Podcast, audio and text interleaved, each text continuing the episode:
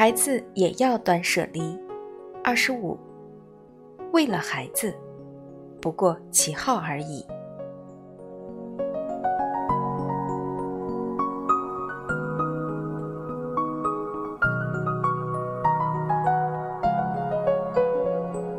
很多父母不去实践自己的理想，而是整日疲于应付义务，浑身上下散发着无奈和虚无，日复一日的潦倒。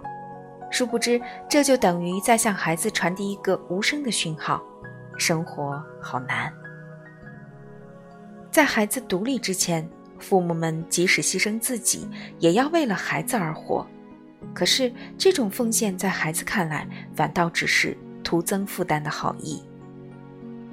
好不容易熬到孩子长大成人了，父母们便开始一个劲儿的诉苦：“你也不想想，我为了你多么拼命，吃了多少苦头。”但是孩子们会觉得很无辜：“我什么时候要求过你为我拼命，为我牺牲啊？”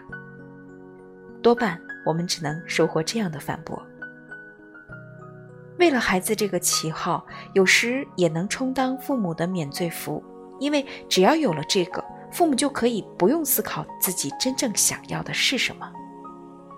为了孩子，我牺牲了自己的理想。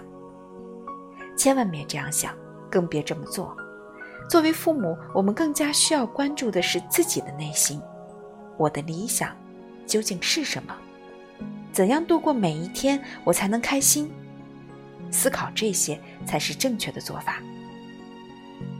假如你可以一边坚持这样的摸索，一边感知生活的乐趣，认识到人生多彩多样，人类形形色色，但是多彩才有趣，那么不管那个摸索的过程有多么动荡，都不会对孩子产生负面的影响。